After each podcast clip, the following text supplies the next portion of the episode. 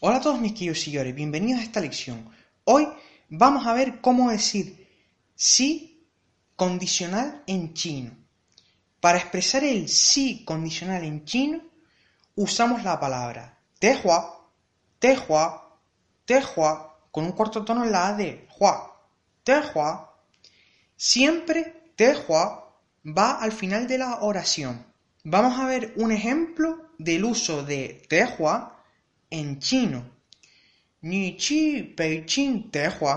Ni chi Beijing Tehua significa si vas a Pekín, como podemos ver, Tehua, que es el sí condicional, va al final de la oración. Vamos a repetirla una vez más. Ni chi Beijing Tehua.